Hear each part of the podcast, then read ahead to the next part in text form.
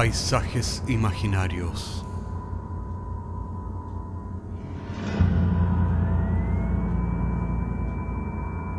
Una producción Cortés Rojas.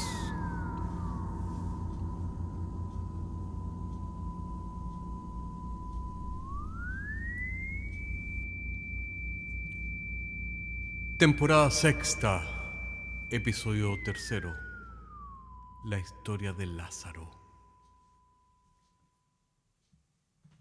Originalmente la palabra apócrifo, del griego apócrifos, escondido, secreto, no significaba lo que es espurio o falso, al menos en la mente de los primeros que emplearon esta palabra. Algunas de esas obras pasaban entonces por canónicas, según atestiguan San Jerónimo y San Agustín.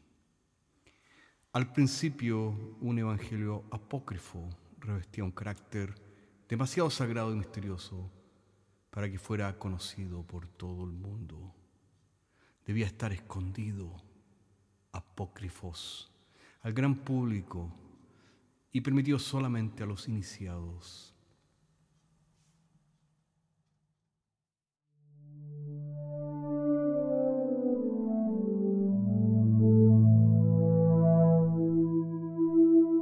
Mi nombre es Fernando. Soy seminarista.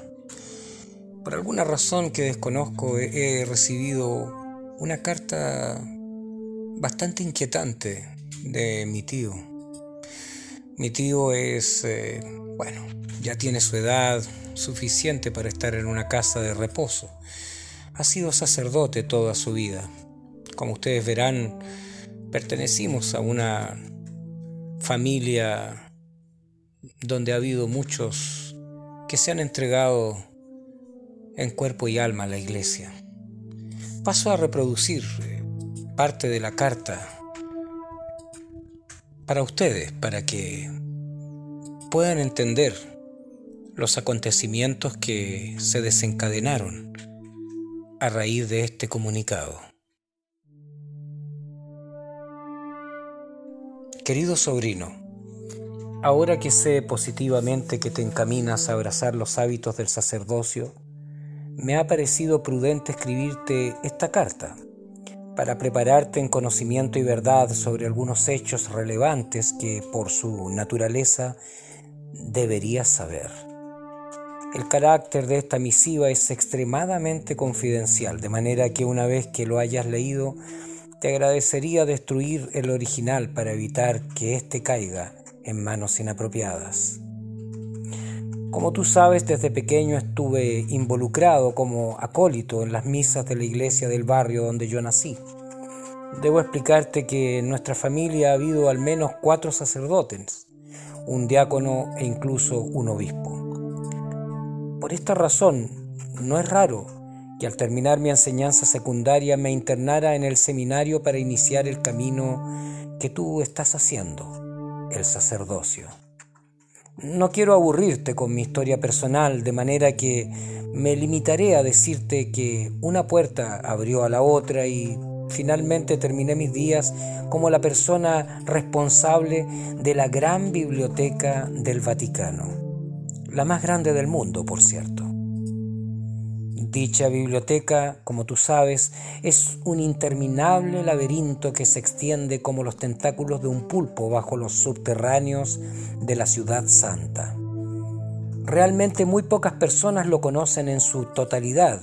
Muchas de estas salas son de acceso restringido, a las cuales solo asisten investigadores debidamente acreditados. También hay salas donde ninguna persona externa al Vaticano puede entrar. Y es que durante mi tiempo como director de la biblioteca he tenido la oportunidad de leer libros que harían tambalear los cimientos de nuestra cultura, libros que os harían ver la historia de la humanidad como lo que realmente es, un cuento de hadas inventado para niños. Y tratados de amistad, por ejemplo, entre líderes de naciones aparentemente enemigas como si todo fuera un teatro. Sin embargo, el libro más perturbador que alguna vez llegó a mis manos fue el Evangelio según Lázaro de Betania. ¿Sí? El Evangelio según Lázaro de Betania.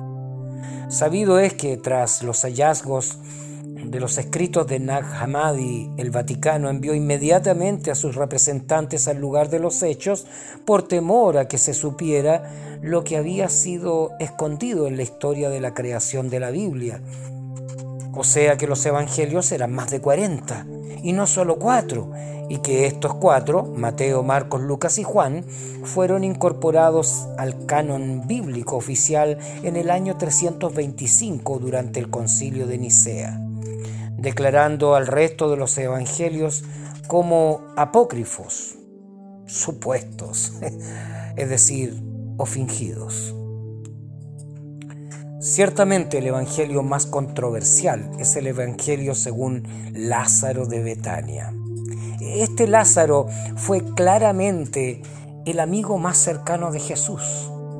No sé por qué nadie ha recalcado lo suficiente este hecho innegable de las sagradas escrituras. Sino dime tú, querido sobrino, amante de la verdad y dedicado teófilo, que has leído diligentemente las sagradas escrituras, dime por qué Jesús habría llorado la muerte de él. Más aún, ¿por qué otra persona Jesús habría derramado lágrimas? No, no la hay, querido sobrino solamente por este enigmático Lázaro, del cual solo sabemos que junto con sus hermanas Marta y María alojaban en su casa a Jesús cuando éste se encontraba dedicando sus enseñanzas en Palestina. bueno, sobrino, es este mismo Lázaro de Betania quien se identifica a sí mismo como el primer resurrecto, quien escribió su Evangelio en clandestinidad. En este Evangelio arremete contra las enseñanzas de San Pablo de Tarso. Como tú sabes, querido sobrino, Pablo jamás conoció personalmente a Jesús. Sin embargo, es él quien construye todo el edificio de la teología cristiana basada en la resurrección de Jesús. Según la doctrina paulina, Jesús vence la muerte y es declarado el primer resurrecto, la primera eh, fruto mm, de los resurrectos de Dios, después, de, después del cual toda la humanidad será resucitada para comparecer ante el juicio de Dios ya sea para redención o condenación eterna. Pues bien, Lázaro declara ser él el primer resurrecto y de acuerdo a sus palabras, Lázaro continuaría vivo esperando la segunda venida de su amigo Jesús. Pero querido hermano en Cristo, sobrino, si esto es cierto, Dime, ¿dónde crees que se encontraría Lázaro actualmente? Siguiendo la pista histórica de este acontecimiento en las bibliotecas del Vaticano, averigüé según algunos escritos gnósticos de la época que parecen corroborar mi hipótesis de que el resurrecto habría sido una piedra en el zapato para todas las iglesias cristianas inauguradas por Pablo de Tarso.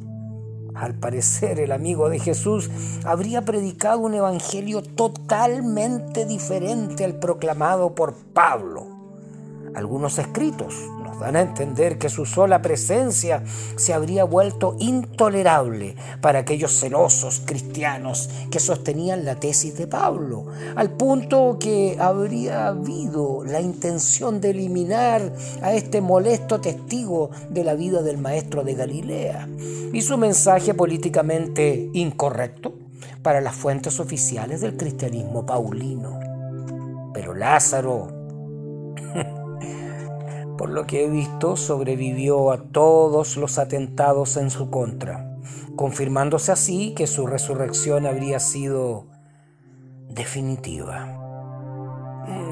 Luego, en otras averiguaciones, posteriores cronistas franceses localizan a un tal Lázaro apodado el Resurrecto en el sur de Francia, donde se practicaba el cristianismo cátaro, como tú sabes, que luego sería eliminado de la faz de la tierra por la Iglesia de Roma, a la cual servimos nosotros. No digo esto con el afán de criticar a la Santa Iglesia, es solo que quiero que sepas a dónde han conducido mis investigaciones, querido sobrino. En los días de hoy quiero decirte que Lázaro está vivo y protege su identidad bajo una identidad ficticia. Sabemos que el primer resurrecto es ligeramente millonario y cómo no, después de más de dos mil años de existencia ha ido acumulando algunas propiedades que le permiten vivir despreocupado de las necesidades materiales que tanto agobian la existencia de la mayoría de los seres humanos. Creo, querido sobrino, que tu formación cabal como sacerdote nunca estará completa hasta que conozcas a este Lázaro de Betania. Me atrevo a entregarte en sello franqueado y bajo el lacre del Vaticano las pistas que te permitirán dar con su paradero. Espero que tengas a bien esta noticia que yo sé que es inesperada para ti, pero nobleza obliga, como dice el dicho y me veo en la necesidad de advertirte sobre algunas cosas controversiales de nuestra amada iglesia y que las sabrás por la boca del mismo Lázaro de Betania. Luego de leer esta misiva, quedé absolutamente anonadado. ¿Este tal Lázaro habría realmente existido? Para hacer corta la historia y no aburriros con todos los procedimientos que tuve que hacer para llegar a conocer al famoso resurrecto, les diré que Lázaro y su culto, porque el culto de Lázaro aún existe, en el lugar más impensable de la tierra, una isla tropical bajo un gobierno pretendidamente socialista. Y no es extraño.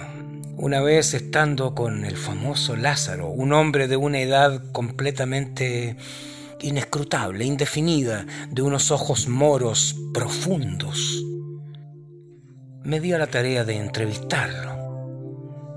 El tal Lázaro, agobiado, me dijo, todo lo que se ha hecho del cristianismo es una burla.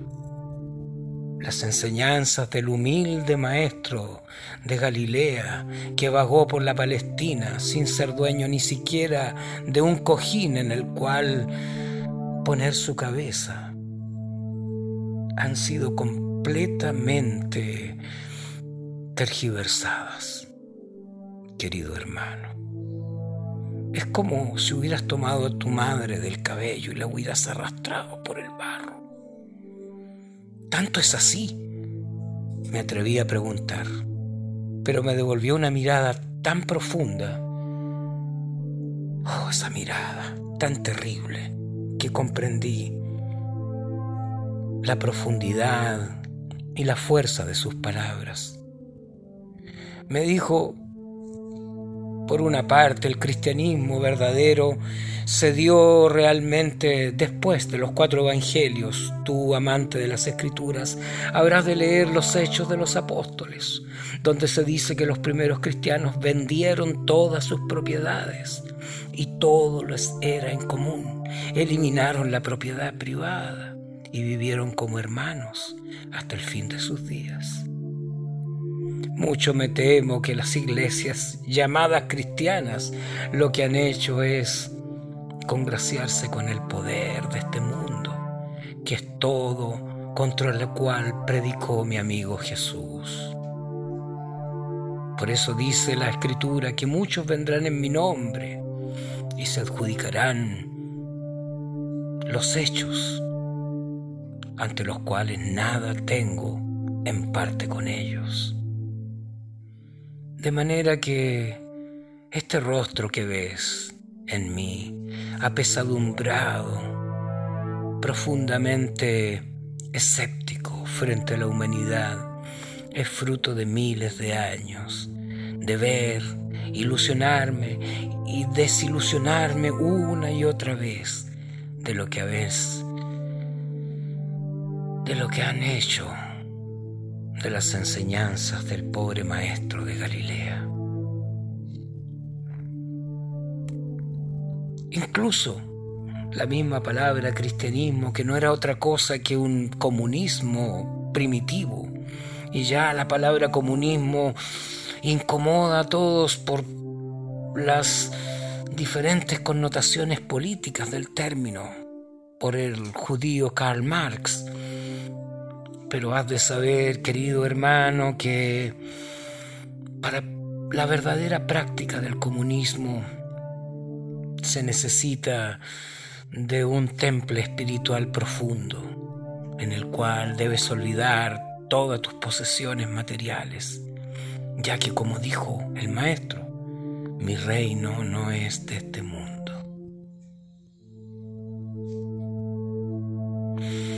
Eso dijo Lázaro. Y me marché de su casa, una casa humilde a pesar de todos los bienes materiales que poseía y que por alguna razón sé que los compartía con otras personas. Lejos del lugar caminé hasta una colina. Nada más pude hacer que sentarme sobre una piedra. Sentí el viento que venía de la costa, que secó mis labios y también mis lágrimas. No tuve más que decir. Padre nuestro que estás en los cielos.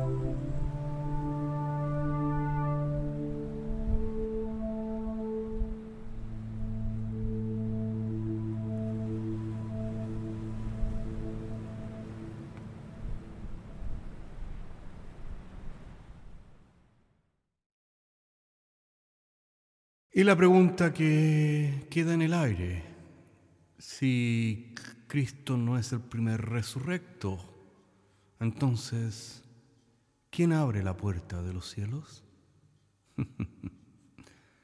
Hasta la próxima semana.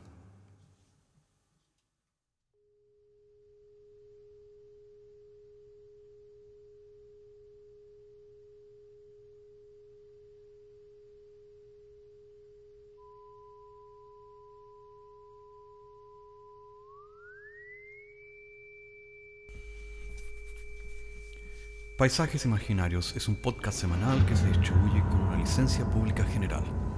Puedes encontrarnos en iTunes, Spotify o donde quiera que escuches podcasts. Contáctenos a paisajes.caco.cl. Hasta la próxima semana.